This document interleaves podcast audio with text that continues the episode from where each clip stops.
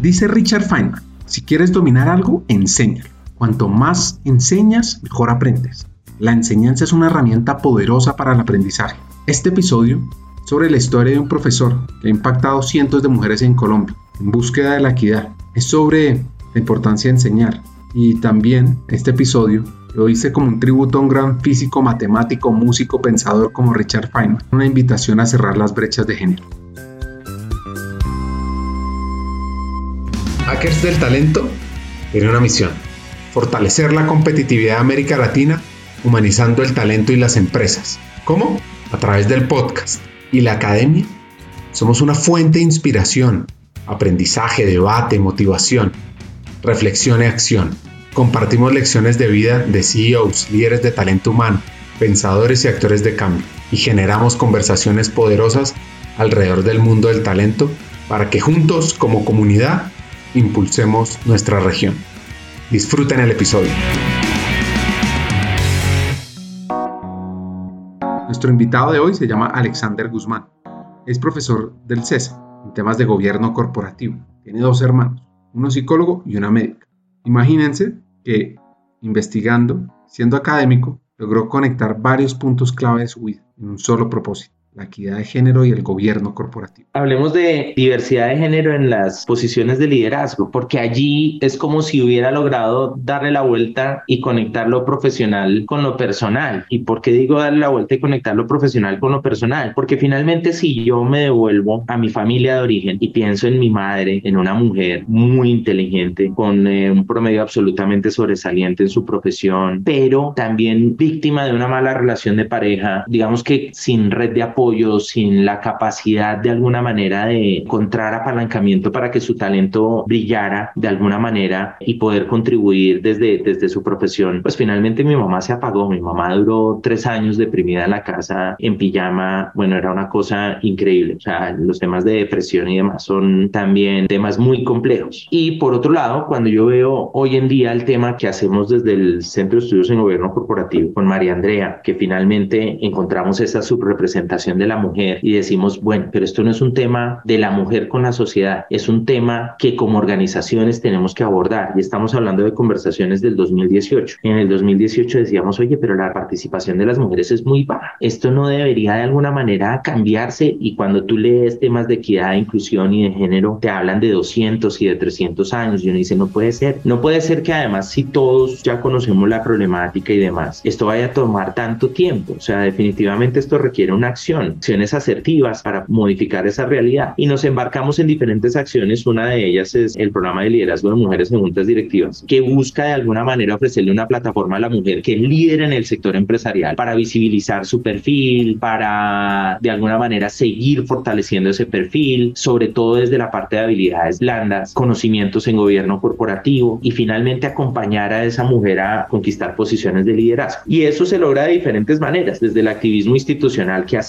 llevando esto a los medios, llevando esto a fusiones amplias con empresarios, con tomadores de decisiones. Ahí tú logras de alguna manera sensibilizar al sector empresarial y tratar de que sus prácticas se modifiquen, se mejoren para darle mayor capacidad a la mujer de poder aportar eh, con su conocimiento y desde su ejercicio profesional en la toma de decisiones en las empresas. Es un ejercicio bien interesante, pero es un ejercicio que termina tocando eso, tu comportamiento como individuo, tus creencias, tus valores, es un tema muy de sesgos y muy cultural al final, y lo que hemos venido evidenciando. Una conversación en la que los hombres regularmente han estado ausentes, y quizás ese sea el, principal reto, es hacerle entender al hombre que la equidad de género no es un tema que solo perjudique a la mujer y que solo le compete a la mujer, sino que finalmente nos beneficiamos todos cuando hay mayor equidad de género. Y yo digo nos beneficiamos todos porque, pues, si tú te pones a pensar si el machismo al final termina impactando ese comportamiento como sociedad patriarcal, termina impactando tanto a, los hombres, pues claramente sí. Vuelvo otra vez a decir, me hubiese gustado tener una relación muy diferente con mi papá. Pues quizás si mi papá hubiera tenido una educación diferente a la que tenemos hoy en día, una mayor conciencia, pues quizás la relación hubiera sido mucho más bonita o mucho más cercana o mucho más humana o con menos sesgos y estereotipos de lo que fue. ¿Cómo hacer finalmente que el hombre esté más presente en el hogar? Es un tema de equidad de género. ¿Cómo hacer que entienda más su papel como desde la paternidad? Es un tema que tenemos que trabajar y que increíblemente termina afectando si la mujer llega a unas posiciones de liderazgo. ¿Y por qué digo increíblemente? Porque nos cuesta hacer la conexión, pero si lo piensas dos veces ya es muy fácil hacer, porque todo lo que pasa en el hogar y todas las dinámicas que pasan en el hogar finalmente se reflejan en el desempeño profesional de las personas. Entonces, algo que es absolutamente organizacional, como la composición de una junta directiva o la composición de la alta gerencia, y que implica preguntarnos por qué pasa. Y si miramos desde la profesión, las mujeres se han profesionalizado y les gusta estudiar y buscan siempre fortalecer sus perfiles y sus conocimientos. O sea que no es un tema de conocimiento por parte de la mujer o de formación, pero si lo miras por el otro lado y es las oportunidades que como sociedad eh, se le dan de manera más fácil al hombre que a la mujer, riesgos inconscientes que implican favorecer el camino del hombre y no de la mujer y las dinámicas en el hogar que terminan afectando la productividad y la capacidad de trabajo de la mujer, pues finalmente nos dice que la empresa debería hacer acciones asertivas para allanarle o apoyar a la mujer en ese camino de alcanzar posiciones de liderazgo, esa mujer talentosa, con un conocimiento y una capacidad de aportar enormes y de alguna manera también necesitamos trabajar con los hombres para ir modificando, digamos que ese comportamiento en los hogares de tal manera que mejoremos la calidad de vida de cada uno de ellos y de paso impactemos la calidad de vida laboral. Entonces termina siendo un tema organizacional que se conecta de manera perfecta con lo que pasa en el hogar.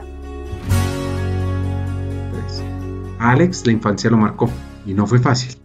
Lo que sí le sirvió era saber qué quería en la vida y qué no.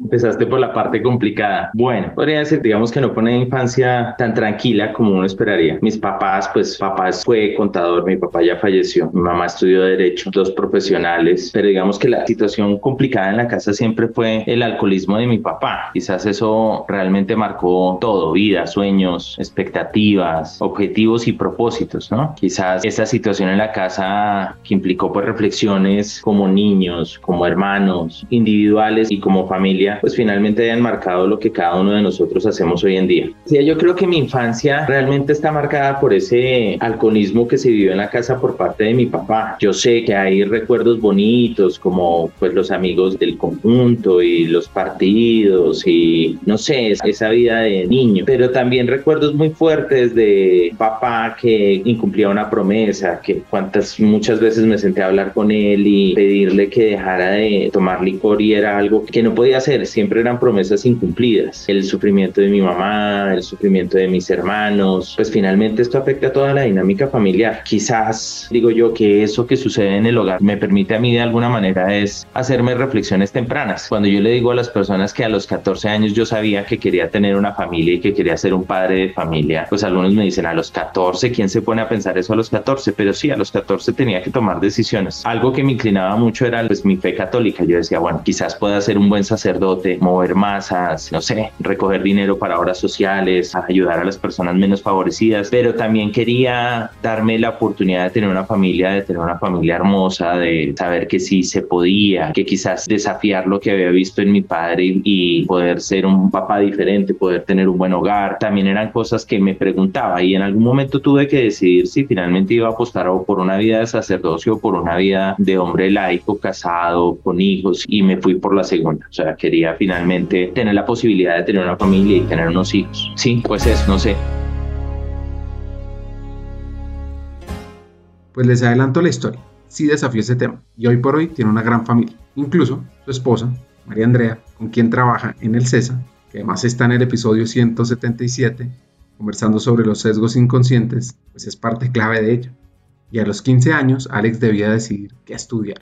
Pero es que uno arrancar a los 16 a estudiar en la universidad, Sí, había que coger algo, que fue difícil para mí. En realidad no tenía tan claro qué quería hacer desde lo profesional. Me acuerdo que mi mamá me dijo, no, pues tienes que hacer un curso de orientación profesional. Y estuve trabajando con una psicóloga. Por mucho tiempo recordé el nombre, ahorita no lo recuerdo. Muy buena, muy querida. Eso quedaba en la 90 con 11, si mal no estoy, el consultorio de ella llevó 90 con 15. Yo iba una o dos veces por semana y me sentaba a hablar con ella. Hicimos unos test, unas pruebas, etcétera. Y al final me decía, mira, tú puedes estudiar psicología o puedes estudiar administración o puedes estudiar derecho, muy desde las carreras o ciencias sociales. De eso yo decía, bueno, no sé, me llama mucho la administración y escogí estudiar administración. Y pues siempre viene entonces la pregunta de, bueno, ¿y en dónde quieres estudiar administración? En realidad la universidad no tenía nada claro en esa época. Yo creo que escoger carrera y escoger universidad tan jóvenes siempre es un desafío grande. Pero bueno, yo tenía 16 años cuando empecé mi carrera universitaria, entonces...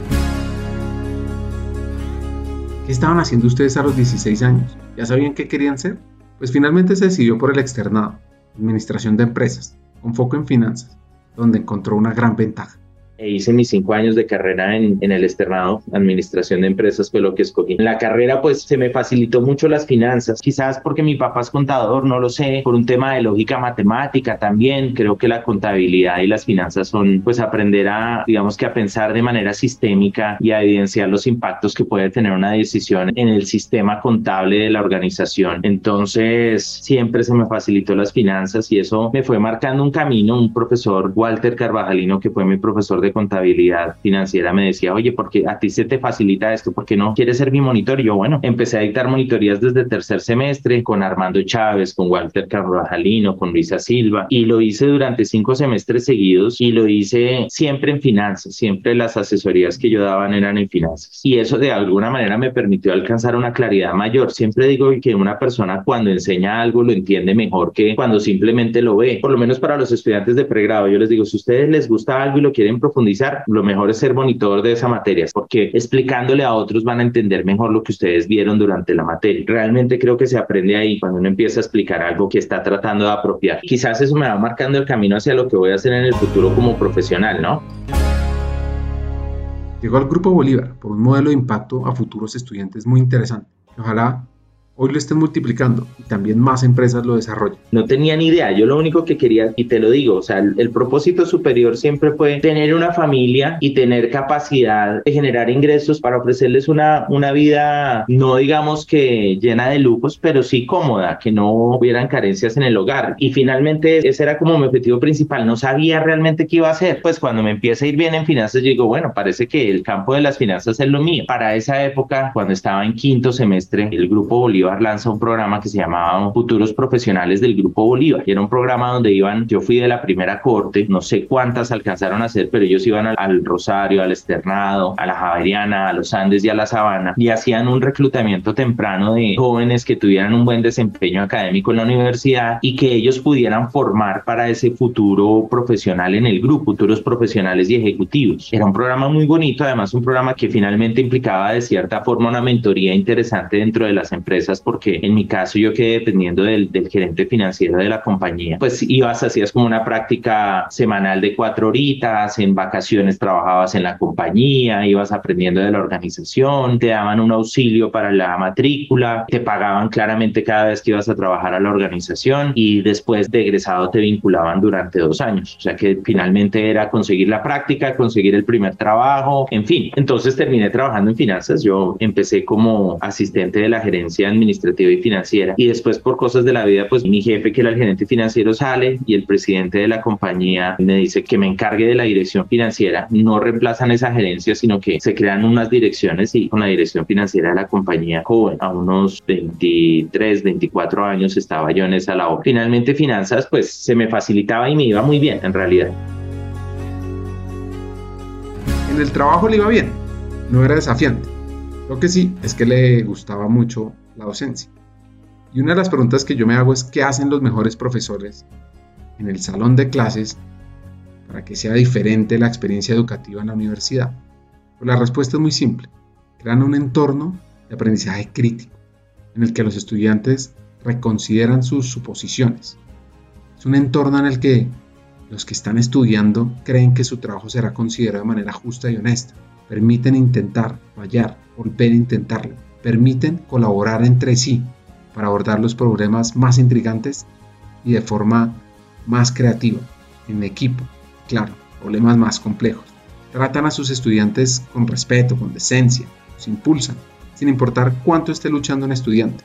Los mejores profesores confían en sus alumnos en lugar de culpar y a menudo renuncian a su propio sentido de poder sobre ellos. No tenía claro profesionalmente para dónde iba, tenía más claro personalmente qué era lo que quería. Profesionalmente creo que va evolucionando el tema de esa manera. Por otro lado, como te dije, empecé a dictar monitorías muy joven y realmente la docencia me gustaba muchísimo. Me iba bien en las finanzas en la empresa. Después del Libertador me fui como director de planeación y presupuesto a una compañía, una empresa familiar. Después de eso me fui al acueducto de Bogotá a trabajar con el tesorero en lo que era la administración del portafolio del acueducto. Sea, nunca sentí que el trabajo fuera algo demasiado desafiante para mí. Sentía que en finanzas tenía un desempeño adecuado sin mayores esfuerzos, pero la docencia me llamaba poderosamente la atención. Me sentía muy bien en los salones de clase, me gustaba el impacto que podía tener en las vidas de los muchachos jóvenes, me gustaba esa conexión. No sé, era algo, digamos, que me disfrutaba demasiado. Y en el 2000, el decano del Rosario, de la Facultad de Administración del Rosario, me llama y me dice, mira, Alexander, bueno, te va bien como profesor de la cátedra, pero yo estoy conformando una planta de profesores, ¿por qué no te vienes con nosotros a parte de la planta de profesores? Y como me gustaba tanto la docencia, dije, bueno, sí, voy a cambiar. Es un cambio radical porque era irme de tiempo completo, abandonar esos cargos que venía ocupando como ejecutivo en finanzas y dedicarme a la docencia. Y mis amigos me decían que estaba loco, que como se me ocurría, que si a mí me iba bien en el mundo empresarial, ¿para qué me iba a meter a la academia? Pero en realidad, como me lo disfrutaba tanto, quería probar. Y dije, no, pues me voy a trabajar al Rosario, por si al caso voy a seguir estudiando algo mientras tanto. En esa época ya había hecho mi pregrado, mi especialización en finanzas. Dije, voy a hacer una en mercadeo y si no me gusta esto, pues me devuelvo a la empresa y voy a invertir tiempo en educación. Y si me gusta, me quedo. Y me quedé, que llegué 2001, llegué al Rosario, 2002 llegué de tiempo completo. Desde esa época soy profesor de tiempo completo en las universidades.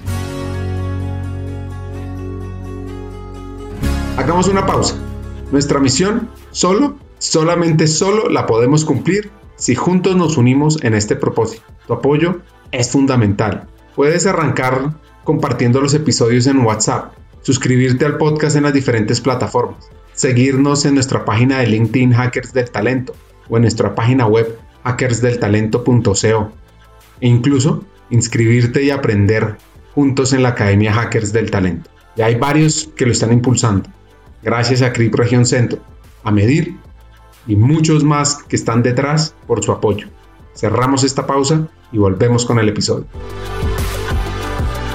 Voy a citar a Richard Feynman, que dice, pienso sin embargo que no hay otra solución a este problema de la educación que no sea darse cuenta de que la mejor enseñanza solo se puede hacer cuando hay una relación individual directa entre un estudiante y un buen maestro. Una situación en la que el estudiante discute las ideas, piensa en las cosas, habla de las cosas. Es imposible aprender mucho simplemente sentándose en una conferencia o incluso simplemente haciendo los problemas que se le asignan. Porque es que en nuestros tiempos modernos tenemos tantos estudiantes para enseñar que tenemos que tratar de encontrar algún sustituto para el ideal.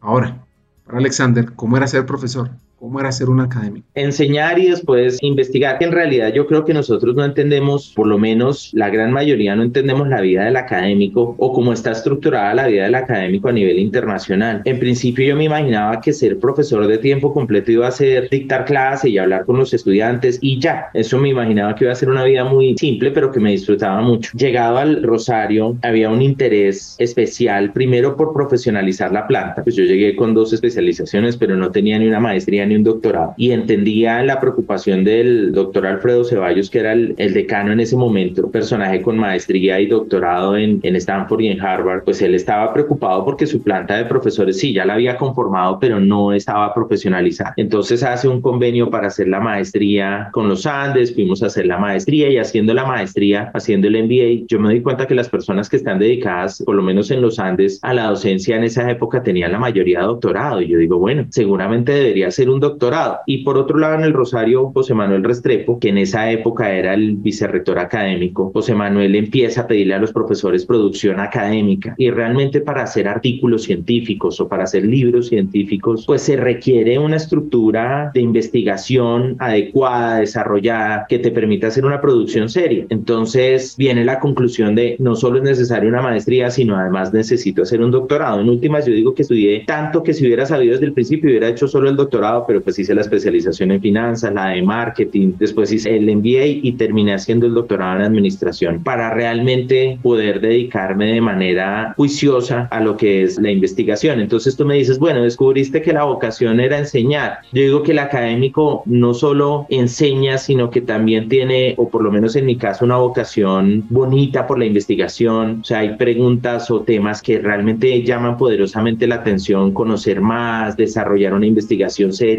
poder aportar al debate. Después, más adelante con mi vinculación al CESA, logro terminar de desarrollar las tres actividades sustantivas que son docencia, investigación y extensión, o cómo finalmente coges eso que estás investigando, no solo lo devuelves a los salones de clase, sino logras impactar el sector empresarial o el entorno, la sociedad con esa investigación que estás haciendo, tratando de desarrollar iniciativas o temas que tengan impacto, que lo que estudias es pertinente y si es que encuentras que lo que estudias hace falta desarrollar en el país. Ahora, hay un reto en las universidades y es que a veces el investigador es bueno investigando pero no enseñando o es bueno enseñando pero no investigando. Y esto genera muchas preguntas en torno a estas entidades educativas sobre cómo se deben medir, cómo deben ser los rankings y cuáles deben ser las variables clave. Sí, quizás primero son personalidades y la preocupación por la vida del otro es importante como esa empatía en el proceso de enseñanza. No todo el mundo tiene esa empatía, entonces tú ves profesores que de pronto no les gusta tanto la enseñanza o que les cuesta trabajo estar en un salón de clase. Hay otros que se lo disfrutan demasiado. Yo particularmente empecé disfrutándome eso demasiado porque, porque no sé, me gustaba quizás no solo lo que se podía enseñar en finanzas, sino como le digo a mis estudiantes, mucho de lo que hacemos en el salón de clase está formando un criterio está formando disciplina, está formando un futuro profesional, está creando hábitos, no sé, y con el ejemplo también de alguna manera impactas la vida de la persona. Entonces, esa capacidad de relacionarse con otro, de, de sembrar inquietudes en otro, me parece especial de la docencia. Nunca pensé que me gustara investigar, que en realidad, no sé, como tú dices, tú me dices, querías hacer o si tenías claro, nunca lo tuve claro, pero me encontré con la investigación como un campo bonito donde finalmente, si tú encuentras encuentras algo que te apasiona, que te gusta, que te parece una problemática interesante y empiezas a leer y a ver qué han dicho otros al respecto y cómo han abordado esa problemática y todavía qué más se puede hacer al respecto, si te gusta definitivamente es como apasionante. Entonces, para mí el dar una problemática a través de los ojos de otros que ya la han visto y pensar cómo más se puede trabajar es un tema muy interesante y, y siento además que en nuestros países, los latinoamericanos, pues falta mucho de eso, falta mucho de, abordar las problemáticas de manera consciente, seria, mirando qué se ha hecho en otros contextos, analizando nuestro contexto institucional y tratando de modificar eso para el bien de nuestra sociedad. Entonces, no sé, me ha parecido de verdad muy, muy, muy interesante. A veces es agobiante y lo que termina siendo agobiante es que las tareas compiten. Entonces tienes tu carga de docencia, pero además tienes tu carga de investigación, pero además tienes todo lo de extensión y es como te empiezas a relacionar con el sector empresarial, hacer unos convenios que tengan sentido para desarrollar impacto en la sociedad y tener tantas cosas al mismo tiempo hace que la tarea sea súper compleja. Al final, yo no sé, pero yo a veces siento que la percepción de la sociedad es que el académico trabaja poco y el académico trabaja muchísimo. Tenemos una cantidad de actividades. Yo veo que a veces las personas se logran desconectar un sábado, un domingo de la empresa, pero nosotros en la investigación no. Seguramente, inclusive los domingos, los sábados estamos haciendo algo, leyendo algo, tratando de avanzar en algo de la producción. Entonces no es tan sencillo, pero es apasionante.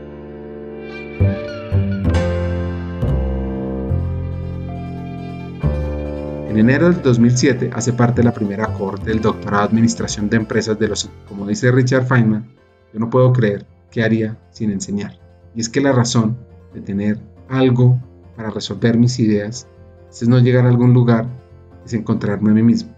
Por lo menos estoy viviendo, por lo menos estoy haciendo algo, estoy contribuyendo que era vicerrector del Rosario, fue nombrado rector del CES. A María Andrea Trujillo y a mí nos hace la invitación de ir a reforzar el grupo de investigación en el CES. Llegamos en el 2010 en el CESA, nos graduamos del doctorado en el 2011 y desde el 2010 estoy en el CES. El CESA eh, trajo otra cosa muy importante para mí, fue coger la investigación y acercarla al sector empresarial. O sea, el CESA es una escuela volcada al sector empresarial. Entonces no era solo producir artículos y que dialogaran con la discusión internacional internacional y demás, sino cómo esos artículos finalmente generaban algo para el sector empresarial y podían mejorar alguna práctica, tener algún impacto en el sector empresarial. Eso me lo regala el CESA, finalmente nos pone en ese reto de coger una agenda de investigación y volverla, digamos que algo interesante para el empresario, para el ejecutivo, para que implicara una transformación de prácticas y demás. Y en el CESA estamos desde el 2010 con el Centro de Estudios en Gobierno Corporativo. Si tú me dices de qué te sientes orgulloso, volvería yo a lo personal y diría, me siento orgulloso del papá y esposo que soy, primero eso, y sé que no es una tarea que pueda dar por chequeada, sino que puedo trabajar en esa relación con mi esposa y con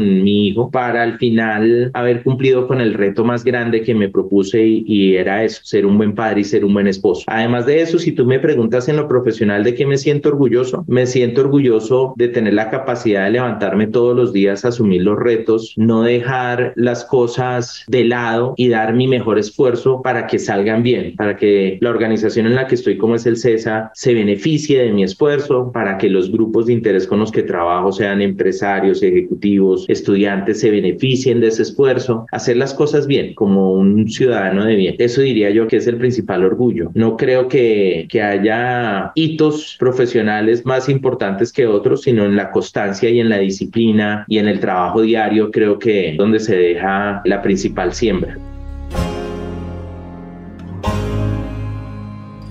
Alex está rompiendo paradigmas en su vida. Cuando se trata de la creencia de los hijos, es un hecho conocido que tendemos a crear a nuestros hijos de la misma manera que nuestros padres nos crearon a nosotros. Ahora, esto podría no sonar tan mal si disfrutaste de una infancia feliz y satisfecha, pero la realidad es que muchos de nosotros hemos experimentado algún tipo de trauma infantil.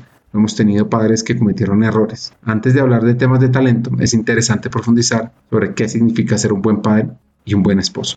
¿Qué significa ser un buen esposo y un buen padre? Pues te daría muchas, pero bueno, vamos a caminar eso. ¿Qué sería ser un buen esposo y un buen padre? Pues un buen padre implica para mí acercarse de manera genuina, desprendida a ese amor hermoso, desinteresado, trascendental que implica la relación con un hijo y dar lo mejor de sí allí. Entonces me devuelvo. A mí me hubiese gustado tener una relación más cercana con mi padre, tener conversaciones profundas. Con mi papá nunca pudimos tener una conversación profunda. Yo no, hoy en día no es que yo tenga rencor por él y analizo las cosas de manera muy tranquila y entiendo que finalmente en su educación, en su machismo, él hizo lo mejor que pudo por nosotros, pero estaba lejos de nosotros en realidad. Yo nunca me sentí cercano a él y eso he tratado de venir a, a corregirlo en esta relación que yo establezco con mi hijo Alejandro y es cómo estar presente, cómo saber qué es lo que le inquieta, cuáles son sus principales desafíos, ser cómplice. No digamos que podemos o que podría caracterizar como una amistad la relación con un hijo porque siempre hay una autoridad y siempre tenemos un encargo particular que fungir, pero sí una relación que le genere el mayor bienestar posible, que se convierta en inspiración, que se convierta en orientación, que se perciba amor a pesar, podemos cometer muchísimos errores y yo creo que todos los padres y madres del mundo nos levantamos y sabemos que estamos haciendo cosas mal hechas. No hay nada que hacer porque somos seres humanos, sino la perfección no existe. Pero yo siempre he dicho que la persona entienda que los errores que cometemos no son con mala intención y que sobre todo prevalece un amor infinito en esa relación. Yo creo que eso es lo que nos salva y nos indulta de los errores que cometemos. Entonces demostrar ese amor infinito creo que hace parte de ser un buen padre. Yo espero y estoy prácticamente seguro que Alejo sabe que, que su papá y su mamá lo aman con toda la fuerza de su corazón y que están dispuestos a hacer lo que sea por él. Ese convencimiento yo creo que es finalmente lo que busco como padre. Como esposo, pues mira, creo que las relaciones de pareja son fundamentales para la sociedad, para los hijos, para la felicidad propia y para eso pues hay que tener relaciones conscientes. Creo que las personas se casan o llegan al momento en el que dicen, no, pues ya me caso con este, me caso con ella porque no sé, tengo 28, 30, 32, es hora de casarme y tener hijos, pero es como un paso más en la vida, como en esa receta que nos dieron de lo que es la vida y yo creo que las cosas se deben hacer con mucha más intención. Escoger una esposa, escoger un esposo implica un proceso profundo de conocerse y de conocer al otro y de entender cuáles son unos mínimos no negociables y qué realmente realmente es la fuente de admiración por el otro en cada uno de nosotros. Y una relación basada en la admiración y en el respeto creo que es la única que sobrevive en el largo plazo. Admiración y respeto que se traducen en amor. Entonces, pues poder admirar a mi esposa, poder respetarla, pero inspirarle esa admiración y ese respeto es fundamental. Que podamos caminar en complicidad, en amistad. Aquí sí cabe mucho la amistad, ese ser aliado del otro, ese ser el amigo del otro, ser el respaldo del otro en ese proceso de construcción de sueños individuales y colectivos finalmente tiene que ser tu principal aliado. La pareja tiene que ser, eh, es la persona con la que construyes ese hogar de destino y te levantas todos los días en un mundo agitado, demandante, estresante. Y si allí no está esa, esa complicidad y si allí no está ese amor desbordado y si allí no está la tranquilidad, pues no estamos, digamos, que construyendo un buen hogar. Yo siempre me imaginé joven que el hogar debía ser ese lugar donde uno metía la llave, abría la puerta y llegaba como a ese oasis de paz y de tranquilidad, donde los esfuerzos del día se convertían en esa recompensa. Y pues así me lo soñé, por eso trabajo, eso es lo que vivo en el día a día. Estoy feliz del hogar que tengo, muy feliz. Creo que esas, tú me dices que de qué te sientes orgulloso de eso. Esa es quizás mi principal conquista. Y creo que las personas o se casan de manera consciente o pueden vivir una vida plena en la soltería o pueden dedicar su vida a otros temas como la vida religiosa, pero que tenemos derecho a ser plenos y tenemos derecho a ser felices y para eso tenemos que vivir con conciencia las decisiones que tomamos. No hay premios Nobel para la crianza de los hijos o la educación, pero debería haberlos. Son las dos cosas más importantes que hacemos en nuestra sociedad. La forma en que criamos y educamos a nuestros hijos determina no solo las personas en las que se convierten, sino también la sociedad que creamos. Y uno de los puntos clave en esta historia de vida, cuando nos encaminamos a ser padres, esposos, es que nunca nos preparamos para eso. No contamos con las herramientas, hacks para ser buenos esposos, esposas, padres, madres. Es una escuela de la vida de los golpes y los aprendizajes. Ahí dijiste algo muy importante, Ricardo, y es que no nos preparan para eso. Y quizás por eso vivimos en crisis. Es decir, a ti te preparan para ser buen abogado, buen periodista, buen profesional, buen músico, lo que sea, en el hacer. Te preparan en el hacer. Pero ¿quién te dice que es importante o cómo construir una buena relación de pareja cuando estás tomando las decisiones? ¿Quién te dice las implicaciones, lo bueno y lo desafiante de ser un padre o ser una madre? ¿Dónde están esas conversaciones profundas? Entonces, yo creo que ahí siempre estamos desorientados orientados, ¿no? Ahí siempre nos falta. Y eso implica más un tema como autodidacta y como vamos construyendo y leyendo libros, opiniones de otros, pero no hay una orientación al respecto. Entonces sí, te tomo la sugerencia y lo que me mandes ahí, buenísimo. ¿Quieres saber cómo ser un hacker del talento? Nuestra motivación es formar a los futuros líderes de talento humano América Latina, para que seamos estratégicos, tecnológicos, transformadores y así liderar la humanización de las empresas. Tenemos la Academia Hackers del Talento, donde puedes aprender de la experiencia de forma colectiva, donde los profesores son vicepresidentes y CEOs de compañías líderes en América Latina, donde contamos con un contenido relevante, 20 sesiones con temas claves para el futuro de talento humano.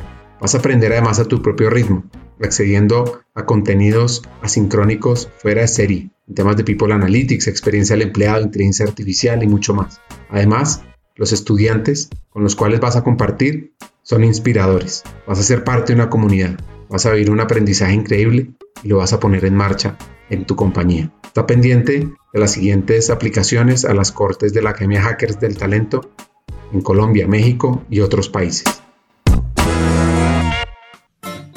Uno de los temas que le apasiona es el gobierno corporativo. Pues las investigaciones nuestras, digo nuestras porque toda la agenda la ha podido construir con María Andrea Trujillo, mi esposa. Nos conocimos en la maestría, después decidimos hacer el doctorado juntos, fue algo que decidimos como proyecto de pareja y ya en el, el doctorado encontramos la agenda de investigación. Como te digo, uno, la vida académica no la conoce hasta que se mete en ella. Yo no me imaginaba lo que iba a ser un doctorado, lo que iba a ser investigar, pensé que era una maestría más larga, pero en realidad es un cuento totalmente diferente. Y buscando agenda de investigación, que también me imaginaba que iba a investigar otras cosas, encontramos los temas de gobierno corporativo y empresa familiar. Y en gobierno corporativo, básicamente encontré algo que en el pregrado yo debe haber visto como administrador de empresas, pero que no tenía ni idea. Uno en el pregrado se imagina que lo más importante en una organización, él o la presidente de la compañía. Punto. Hasta ahí llega, eso es el último peldaño en la estructura jerárquica en una organización. Pero de ahí en adelante comienza el gobierno corporativo, las juntas directivas, los socios o accionistas, a la alta dirección el equipo de alta gerencia, cómo es la relación entre estos actores, qué prácticas se establecen en una organización para que esté bien dirigida, cómo mitigar los conflictos de interés. Y ahí es donde me apasiona el gobierno corporativo porque uno diría, ¿qué organización no tiene conflictos de interés? Esta mañana estaba leyendo un artículo del Observatorio de la Universidad sobre el escalafón de los profesores en universidades públicas y cómo finalmente, pues algo que tiene una muy buena intención y es premiar la producción de un académico, cómo finalmente aquellos con mala intención lo toman y lo vuelven un tema de corrupción, muestran una producción académica de más de 100 artículos en tres años, que en realidad los que trabajamos en investigación sabemos que eso es prácticamente imposible. Entonces, ¿cómo finalmente los conflictos de interés están en todas las organizaciones? Con ánimo de lucro, sin ánimo de lucro, privadas, públicas, entidades estatales, ONGs, en todo lado hay conflictos de interés. Y el gobierno corporativo busca diseñar mecanismos y prácticas para gestionar esos conflictos de interés y para ayudarles a las organizaciones a cumplir con su propósito, para que las organizaciones puedan perdurar y esos conflictos de interés no las lastimen y las terminen acabando. Entonces, pues empezamos con empresa familiar, después con José Manuel Restrepo en el CESA nos hizo una pregunta que nos abrió toda una agenda de investigación. José Manuel hizo su doctorado en administración de instituciones de educación superior, entonces él estaba muy orientado a la educación superior y nos dice, bueno, pero ¿qué sabemos de gobierno corporativo en instituciones de educación superior? Voy a hacer una presentación, ustedes que son expertos en gobierno corporativo, ¿qué saben? Y empezamos a buscar y en realidad no había mucho. Ahí tenemos otra agenda de investigación en instituciones de educación superior. Ahorita estamos trabajando en un libro al respecto con él y con Henry, dos coautores y dos rectores del CESA. Después de eso nos metimos transparencia y revelación de información en la importancia de ser transparente en el mercado para las organizaciones, todo el tema de juntas directivas, de su composición, de qué se espera de los miembros, de cuáles deben ser las buenas prácticas. Entonces, gobierno corporativo es un campo absolutamente amplio e infinito. Últimamente estamos trabajando mucho el tema de diversidad e inclusión en posiciones de liderazgo, al que llegamos por la composición de las juntas directivas. Las juntas directivas deben ser diversas y deben ser diversas porque la investigación ha demostrado que una junta directiva diversa toma decisiones más informadas, alimentadas con diferentes perspectivas y esto le permite a la organización tener más impacto, hacer las cosas mejor, etcétera. Entonces uno diría, bueno, si uno quiere finalmente tener un buen gobierno corporativo, parte de ese buen gobierno corporativo es una junta diversa y en esa junta diversa no estamos hablando solo de diversidad de género, hablamos de diversidad de profesiones, de especializaciones, de experiencia, etcétera, pero parte de eso es esa diversidad de género que no está incorporada en los órganos de gobierno y esa diversidad de género que muestra el rezago que tiene la mujer en posiciones de liderazgo en la sociedad, no solo en el sector empresarial, sino en todos los ámbitos y esferas de, de la vida o de nuestra sociedad.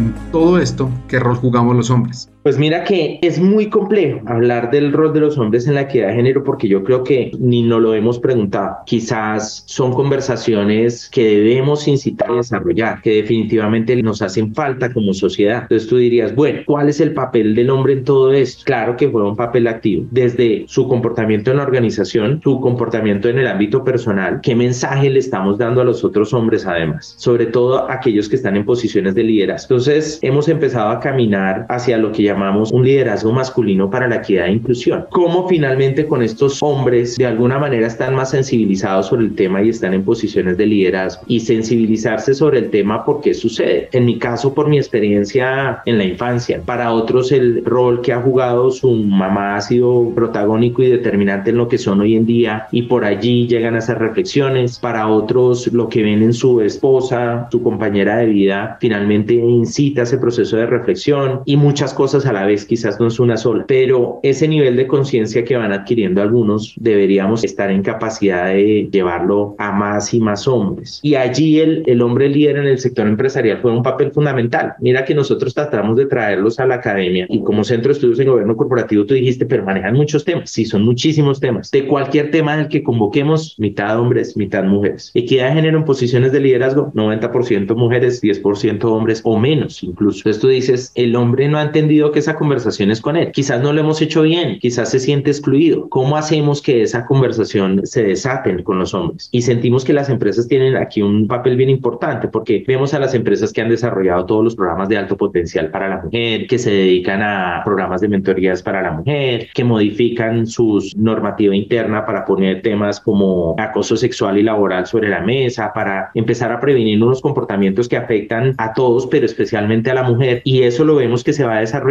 pero ¿dónde incluimos a los hombres en esa conversación? Empecemos a traer a los hombres a esa conversación de lo que es paternidad responsable, de lo que son las labores del cuidado y lo que cuestan, del impacto que tiene esto para economía, de qué papel podemos jugar más activo y además propiciar acciones asertivas para que realmente eso suceda, para que finalmente empecemos a nivelar un poquito las cargas y hacernos un poquito más conscientes. Ahí sentimos que el hombre líder tiene un papel que jugar, sobre todo si tú piensas hoy en día aproximadamente aproximadamente el 80% de la junta directiva están en manos de los hombres y más del 90% de las compañías están presididas por hombres, pues si nosotros esperamos que algo suceda en el sector empresarial, definitivamente necesitamos el actuar y la conciencia del hombre.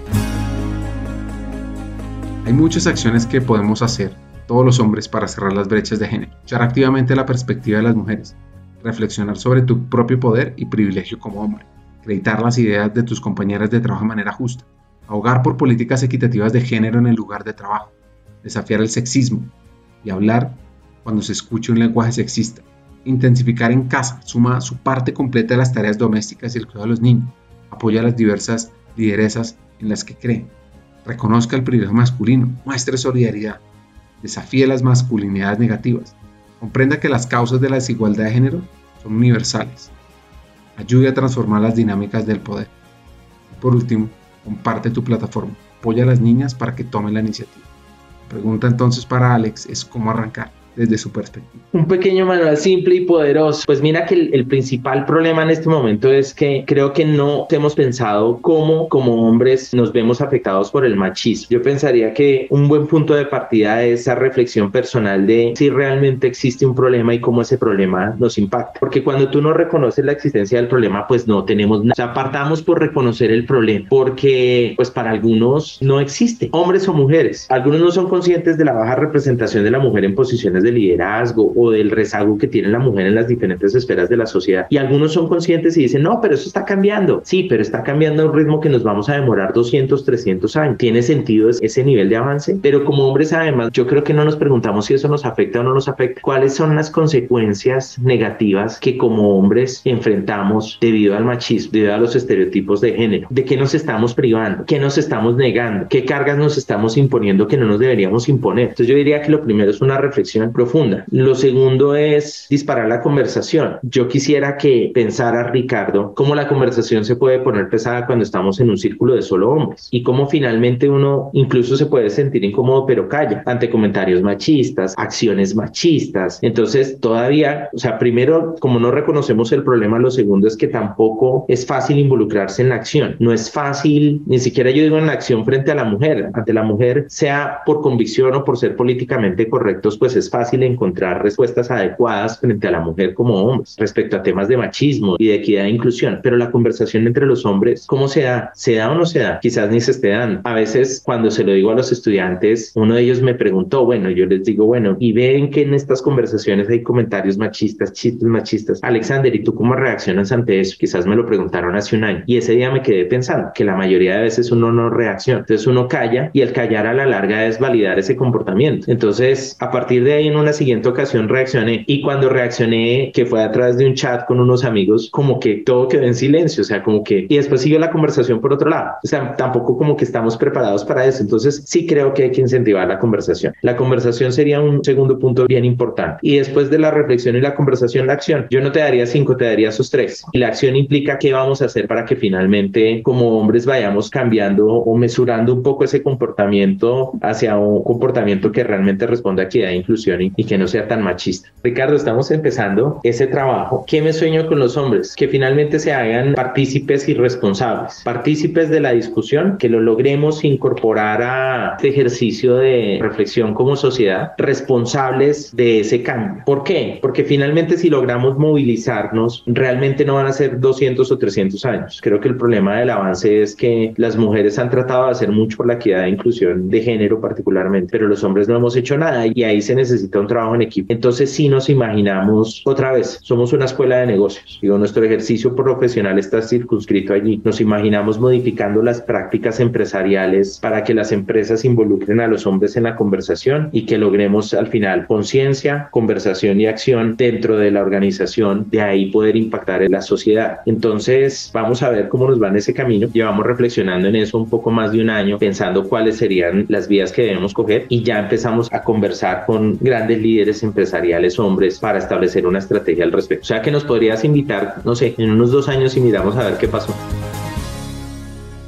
Para cerrar, par de consejos. El mejor consejo que me han dado, los mejores consejos que me han dado en la vida vienen de mi mamá y de mi esposo. Creo que un buen consejo siempre viene de una persona que realmente quiere lo mejor para ti y que cuando ve que te equivocas llega, digamos, que a iluminar tu actuar con lo que te está diciendo. No sé, podrían ser muchos. De María Andrea, de María Andrea, pues María me dice, voy a ponerlo de alguna manera, alguna vez a ella le dijeron suave en la manera, fuerte en las cosas y es como finalmente uno puede conservar o ser asertivo sin necesidad de ser visceral en el comportamiento. Y María Andrea tiene como esa capacidad de las cosas, de reflexionar y de motivar el actuar a partir de la reflexión. A veces yo no alcanzo a reflexionar antes de actuar y ese siempre es, digamos, un buen punto de llamada a la acción de piensa, analiza y después toma decisiones. Ese es absolutamente importante, sobre todo porque yo soy muy orientado a la acción y al logro y entonces rápido quiero hacer las cosas y a veces hacer las cosas tan rápido no es tan bueno. Y quizás no un consejo, sino la manera como la persona se comporta. Ese mismo afán de tener todo hecho rápido, ya, implica que finalmente cuando hay demasiado trabajo llega el estrés. Entonces yo quiero tener las cosas al día, no puede ser, y cuántos correos, y mira, las cosas con estrés o sin estrés se deben hacer. Entonces deja el estrés a un lado y ponte a hacer las cosas. Y mira que es verdad, a veces el solo hecho de estar estresados te quita productividad, ¿no? Te hace incapaz de responder con la misma velocidad que lo harías si estuvieras tranquilo. O sea que te estresas porque no tienes todo el día y al final eso te juega la mala pasada y lo que hace es que retrasa más la capacidad de respuesta. En cambio, si tomas las cosas con tranquilidad y con calma, pues tomas más rápido acción y haces las cosas mejor. Creo que ese tema de, de vivir la vida como con calma y de enfrentar los retos con conciencia sería el principal consejo de mi esposa. De mi mamá, el propósito de vida, la capacidad de haber entendido desde una etapa muy temprana que era lo innegociable para mí. Y lo innegociable para mí era tener una vida al servicio de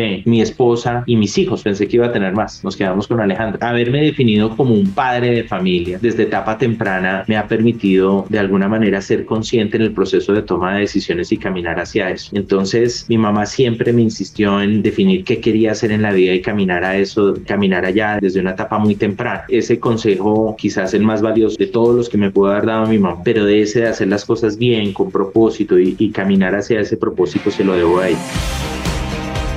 Esta conversación con Alexander Guzmán, profesor investigador del CESA, es valiente, sobre todo por la historia con la que arrancó y la cruzada en la que está involucrado, especialmente en temas de equidad de género. Aquí van mis tres hacks. Uno, Debemos aprender a saber cómo ser mejores esposos, padres, madres y esposas. Segundo, la equidad de género es un tema de todos, en el cual debemos trabajar conjuntamente para contar con una mejor sociedad y una región más competitiva. Y por último, un mensaje que repito en muchos episodios y aún no es suficiente. Trabaja tu propósito, créalo, evalúalo y ajustalo. Hasta un siguiente episodio y sigamos hackeando el talento.